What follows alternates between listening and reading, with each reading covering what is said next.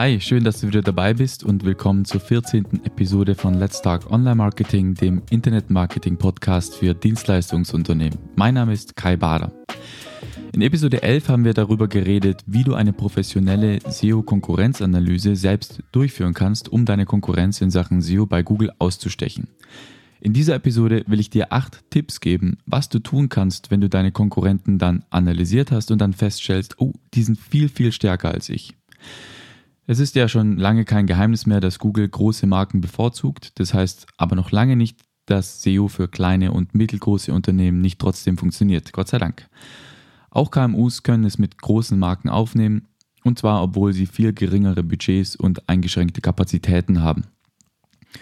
Also, wenn du auch ein Stück vom Kuchen abhaben möchtest, dann finde ich das nur gerecht und mit diesen Taktiken, die ich dir gleich vorstelle, sind deine Chancen auch erfahrungsgemäß ziemlich gut, weil die Taktiken perfekt auf die Stärken kleinerer Unternehmen zugeschnitten sind und sie große Konzerne direkt an ihren Schwachpunkten treffen. Apropos Stärken und Schwachpunkte. Was macht die Konkurrenz zwischen kleinen und großen Unternehmen in Sachen SEO auf Google eigentlich aus? Schauen wir uns hier noch kurz die jeweiligen Stärken an, denn große Unternehmen sind KMUs nicht in allen Punkten überlegen und das kannst du ausnutzen. Also große Marken haben vor allem in zwei Bereichen einen Vorteil. Erstens in Bezug auf finanzielle Mittel und zweitens, wenn es um operative Ressourcen, also zum Beispiel Personal geht. Und diese Kombination aus Liquidität und ausreichend Personal macht es großen Marken auch möglich, am laufenden Band Content zu produzieren und quasi konstant hochwertige Links aufzubauen. Ihre Domains sind meistens also gut gealtert, existieren also schon eine ganze Weile und haben entsprechend auch eine hohe Domain Authority. Das heißt, sie haben extrem viele Links, die auf sie verweisen und nicht nur viele, sondern eben auch sehr hochwertige Links von anderen starken und populären Domains. Wie du sicher weißt, ist das Backlink-Profil eines der wichtigsten Kriterien, mit denen Suchmaschinen wie Google die Ranking-Positionen bestimmen. Und deswegen ist es auch kein Wunder, dass große Marken meistens auch sehr hoch ranken und kleinere und vor allem neuere Websites es dann eher schwer haben. Das ist aber noch nicht alles. Große Marken haben meistens auch noch hunderttausende Fans und sehr hohe Top-of-Mind-Awareness. Sie haben sich durch Branding-Kampagnen und andere Formate der Werbung also meistens so richtig in die Köpfe ihrer Zielgruppe eingebrannt. Und damit einher geht dann auch meistens ein gewisses Maß an Vertrauen, das solchen Unternehmen entgegengebracht wird, was es natürlich für KMUs nicht gerade leichter macht, weil es einfach schwer zu toppen ist. Aber dass du kleiner und unbekannter bist, ist nicht nur ein Nachteil, sondern kann auch zum Vorteil für dich werden, zum Beispiel in Bezug auf deine Agilität. Mit schnellen Richtungsänderungen und flinken Reaktionen auf veränderte Rahmenbedingungen tun sich große Unternehmen ja meistens sehr schwer. Strategische Überlegungen müssen erstmal durch alle Hierarchieebenen durch, was halt enorm viel Zeit kostet. Hier glänzen KMUs dafür, weil sie meistens flachere Hierarchien haben und Mitarbeiter und Führungskräfte auch enger miteinander zusammenarbeiten. So können dann neue Ideen und neue Prozesse viel, viel schneller in kleineren Unternehmen eingeführt und umgesetzt werden. Und große Marken sind auch meistens Generalisten. Also damit meine ich, dass sie über die Masse gehen. Sie sind meistens sehr breit aufgestellt und dadurch fehlt es ihnen oft auch an Nischenexpertise und damit auch an einem tieferen Verständnis für Details. Aber du bist als KMU wahrscheinlich Experte auf einem bestimmten, relativ eng gefassten Gebiet und du verstehst entsprechend viel, viel besser die Besonderheiten und Details innerhalb deines Spezialgebiets. Als Spezialist hast du also den Vorteil, dass du zu einem kleinen Themengebiet extrem relevant sein kannst. Viel relevanter als das große Unternehmen sein könnten, die alles und nichts machen. Wir kommen auch später noch dazu, wie du diese Stärke in der SEO nutzen kannst, weil das aus meiner Sicht dein größter Vorteil ist. Du als KMU bist außerdem viel näher an deinen Kunden dran. Also du hast in gewisser Weise einen Bonus, wenn es um das Zwischenmenschliche und deine Authentizität geht. Dadurch, dass du dich als KMU auf eine kleinere Zielgruppe konzentrierst, hast du auch die Möglichkeit, wirklich echt mit deinen Kunden oder Interessenten zu interagieren. Und was deine Website angeht, hast du durch deine Spezialisierung auch gute Chancen, hier deine Nutzerzufriedenheit zu verbessern, weil du es dir eben leisten kannst, Themen wirklich vollständig abzudecken und zu einer echten Entität in deiner Nische zu werden. So, jetzt stellt sich die Frage, wie du diese Stärken in der Praxis nutzen und strategisch einsetzen kannst, um dann große Konkurrenten damit zu schlagen. Weil klar ist auf jeden Fall, dass du im direkten Wettbewerb vermutlich schlechte Karten hast und eher auf clevere Umwege setzen solltest. Auch klar ist aber natürlich, dass die Grundlagen zunächst mal stimmen sollten. Damit meine ich zum Beispiel, dass deine Website in Bezug auf On-Page SEO die aktuellen Best Practices erfüllen sollte, dass du deine Zielgruppe genau definiert hast und auch gut kennst und dass dein Backlink-Profil frei von Spam-Links aus PBNs und so weiter ist. Und erst wenn das alles erledigt ist, bist du bereit für meine acht erschwinglichen SEO-Tipps, um es mit starker Konkurrenz bei Google aufzunehmen. Los geht's mit Tipp 1.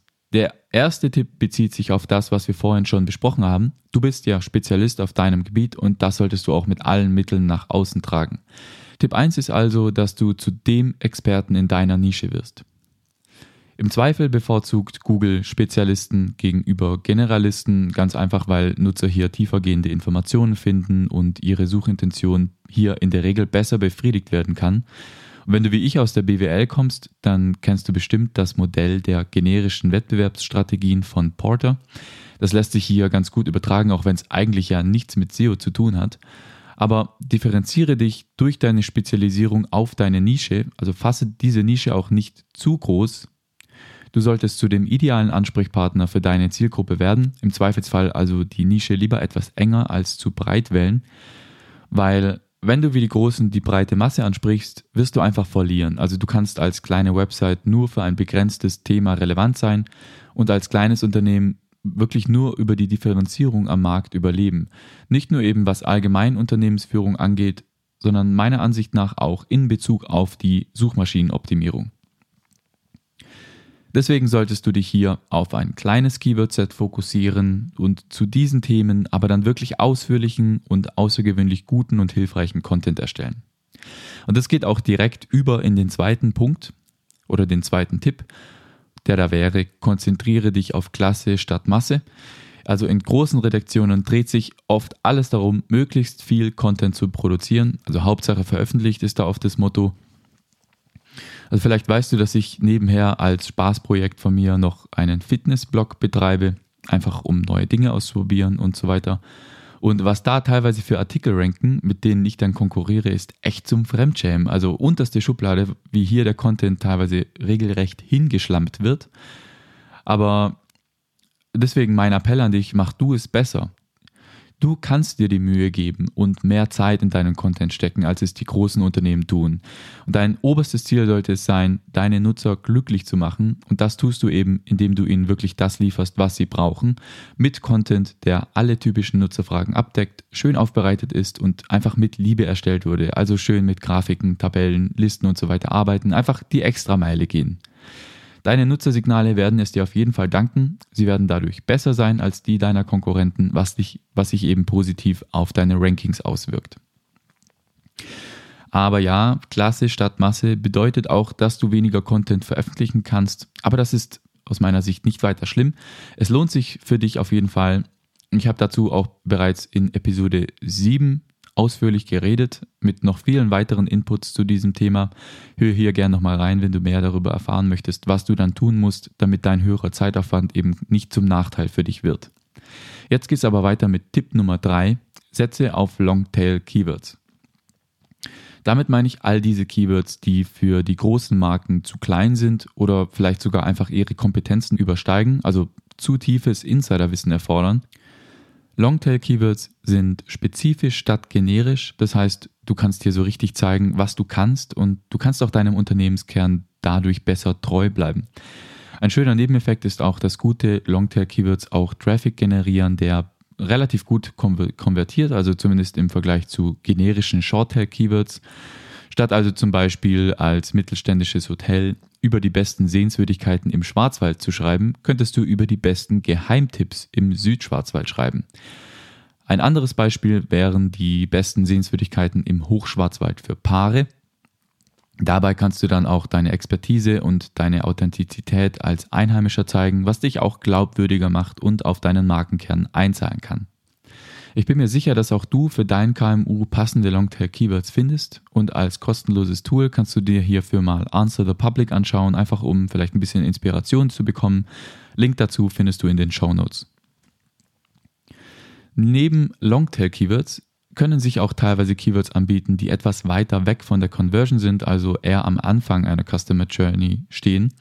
Tipp 4 deswegen Top of the Funnel Keywords nicht vergessen. Schon klar, der Traffic muss natürlich konvertieren oder das ist zumindest eines der Hauptziele, das du wahrscheinlich verfolgst und deswegen ergibt es auch Sinn, dass du von unten nach oben anfängst, deinen Content abzudecken. Also es ist zum Beispiel gut, wenn du mit Bottom-of-the-Funnel-Content anfängst und dich dann nach oben arbeitest, weil du ja auch möchtest, dass der Traffic konvertiert und dein Investment einen Return erzielt. Aber diese BOFU-Keywords, wie ich sie abgekürzt immer nenne, sind nun mal auch die interessantesten für die großen Unternehmen und oft gibt es hier sehr viel Konkurrenz. Ein typisches Beispiel sind hier im E-Commerce-Bereich die ganzen Vergleichsseiten, also nach dem Motto beste Fernseher 2021 und so. Auf solche Keywords stürzen sich natürlich alle, vor allem die Affiliates, weil hier das Geld am nächsten ist und Nutzer, die sowas googeln, eben schon sehr kaufbereit sind. Gleichzeitig solltest du aber auch nicht vergessen, dass du Autorität und Vertrauen in deine Nischenexpertise vor allem auch mit Tofu-Content aufbauen kannst, also Top-of-the-Funnel-Content. Und da du ja aber deine Nische schön eng abgesteckt hast und nur ein kleines Keyword-Set abdecken musst, lässt sich das Ganze auch relativ gut umsetzen. Außerdem kann es auch einen Vorteil haben, wenn du mehrfach Kontaktpunkte entlang der Customer Journey mit potenziellen Interessenten hast, wenn du also Content entlang des gesamten Funnels anzubieten hast. Und die Wahrscheinlichkeit ist dann auch sehr hoch, dass Nutzer auf dein Ergebnis dann häufiger klicken. Also wenn sie zuvor schon mit dir in Kontakt kamen und zufrieden waren, dann erkennen sie dich wahrscheinlich wieder. Und durch diesen Wiedererkennungswert kann es eben auch sein, dass du überdurchschnittlich viele Klicks bekommst. Wenn du zum Beispiel für einen für ein Bofo-Keywords auf Platz 3 oder 4 rankst, kann es sein, dass du überdurchschnittlich häufig geklickt wirst für deine Ranking-Positionen und das kann eben langfristig deine Ranking-Position verbessern, weil hier die Nutzersignale eben sehr gut sind. Das heißt, du kannst mit gutem Tofu-Content nicht nur indirekt deine Konvertierungsraten steigern, sondern damit eben auch deine Rankings für Bofo-Keywords positiv beeinflussen. Und Im nächsten Tipp geht es um Wasser, also weg von Tofu hin zu Wasser, aber nur im übertragenen Sinn. Vielleicht hast du schon mal von der sogenannten Blue Ocean Strategie gehört. Bei der Blue Ocean Strategie geht es darum, neue Märkte zu finden, in denen deine Konkurrenz noch nicht so etabliert ist. Statt also im direkten Wettbewerb zu stehen, machst du die Konkurrenz einfach irrelevant. Du schaffst also durch Differenzierung neue Nachfrage und hältst gleichzeitig deine Kosten extrem niedrig. Eigentlich bezieht sich die Blue Ocean Strategie auf das gesamte Unternehmen, aber ich nutze diese Metapher mit den roten und den blauen Ozeanen auch gerne für andere Unternehmensbereiche, einfach weil es so schön im Kopf bleibt. Und Tipp 5 ist, suche dir einen Blue Ocean Marketing Kanal. Was meine ich damit genau? Die meisten Unternehmen sind wie Fische, sie schwimmen im Schwarm, nutzen die Kanäle, die alle nutzen und konkurrieren dadurch eben auch dort, wo alle anderen auch konkurrieren. Wenn eine neue Plattform auch auftaucht, dauert es meistens ewig, bis Unternehmen sich anpassen. Konsumenten sind da viel, viel schneller. Taucht also zum Beispiel eine neue disruptive Plattform auf, dauert es meistens nicht lang, bis Millionen von Nutzern auf dieser Plattform unterwegs sind. Wenn du schnell bist und deine Agilität nutzt, um solche Chancen zu erkennen und dann auch zu nutzen, dann hast du einen riesen Vorteil. Und du bist klein, du bist wendig, Nutze das aus und nehme neue Marketingkanäle nicht erst dann an, wenn sogar die größten Dampfer ihren Kurs angepasst haben. Dazu gehört übrigens auch heute noch YouTube. Die wenigsten Unternehmen produzieren Videocontent, vor allem nicht in der Dachregion. Videos sind aber das am meisten konsumierte Content-Format und Videos eignen sich auch sehr gut dazu, eine Marke aufzubauen und ja, deine spezielle Sicht auf deine Nische mit anderen zu teilen, hier quasi hervorzustechen, mit Thought Leadership und eine Community aufzubauen. Schon klar, ich weiß, dass Videos Angst machen können. Ich merke das auch immer mit, mit Kunden, dass hier die Zurückhaltung extrem hoch ist. Aber solche Lücken stellen eine riesige Chance dar. Wenn du vor der Masse bzw. vor den großen Marken da bist, dann musst du dich ihnen gar nicht erst stellen und kannst ganz entspannt dein Ding durchziehen.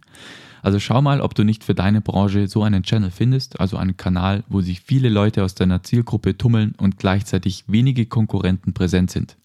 Im Zweifelsfall schau dir einfach mal YouTube an. Und neben YouTube können auch andere soziale Medien sehr gut funktionieren, um eine tiefergehende Beziehung mit Kunden aufzubauen. Tipp Nummer 6 deswegen, investiere in Social Media Marketing, um direkter mit deinen Kunden zu kommunizieren Rege zum Beispiel Diskussionen an und antworte auch auf jeden einzelnen Kommentar, den du bekommst. Nicht nur eben auf den typischen Plattformen wie Facebook, sondern nehm ruhig auch deine Bewertungen bei Google My Business oder anderen branchentypischen Bewertungsplattformen wahr und antworte auch hier auf jeden Kommentar oder jede Bewertung.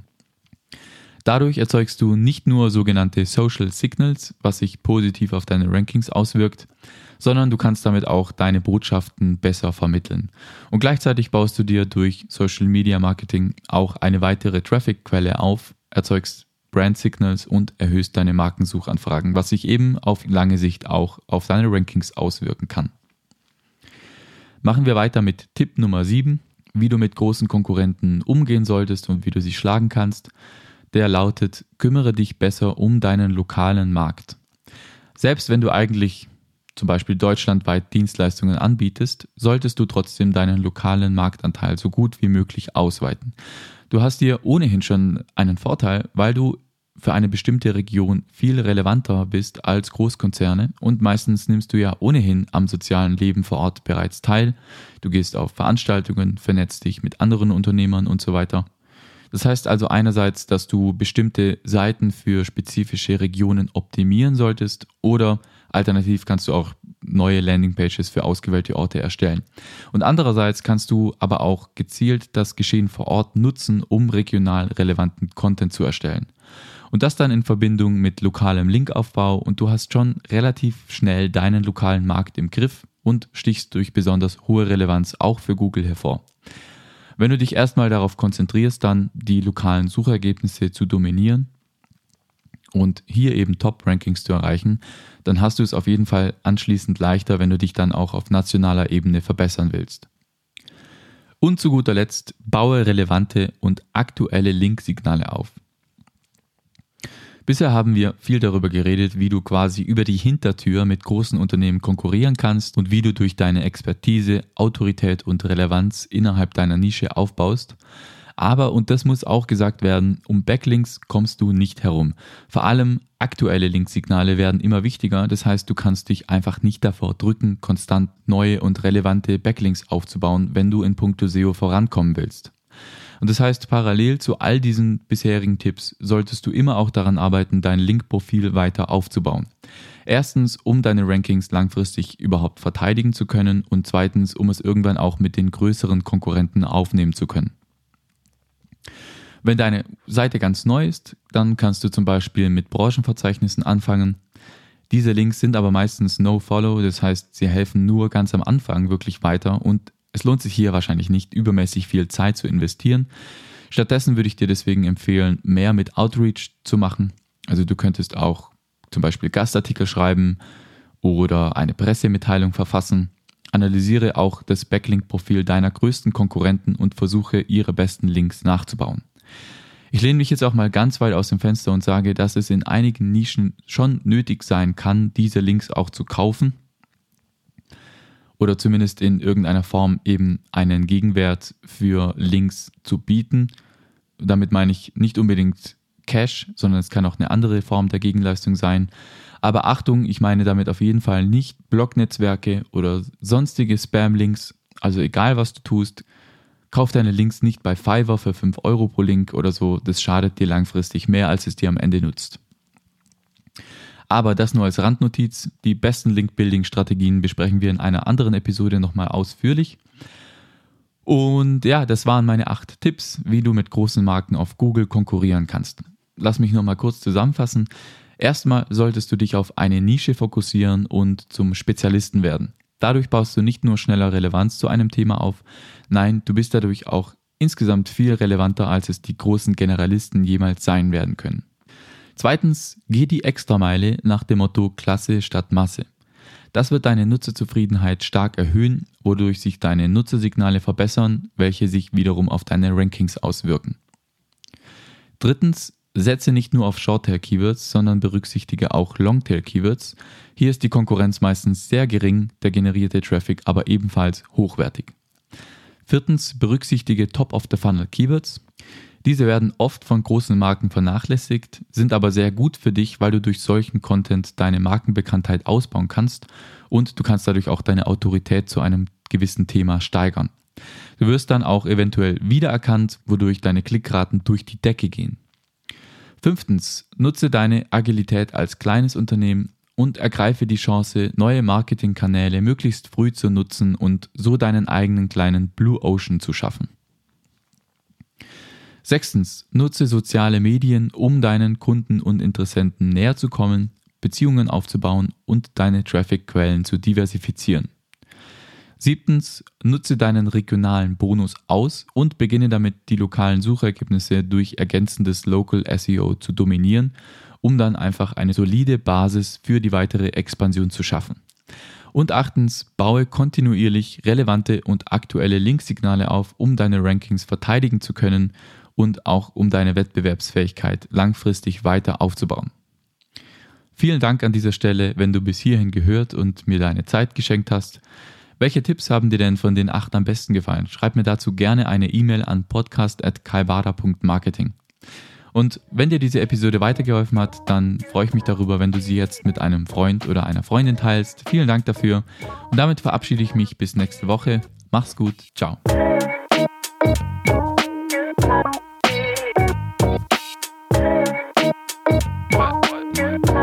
Also ein typisches Beispiel sind hier zum Beispiel im E-Commerce-Bereich also ein typisches Beispiel sind hier zum Beispiel, also ein typisches Beispiel sind hier im E-Commerce-Bereich, oh,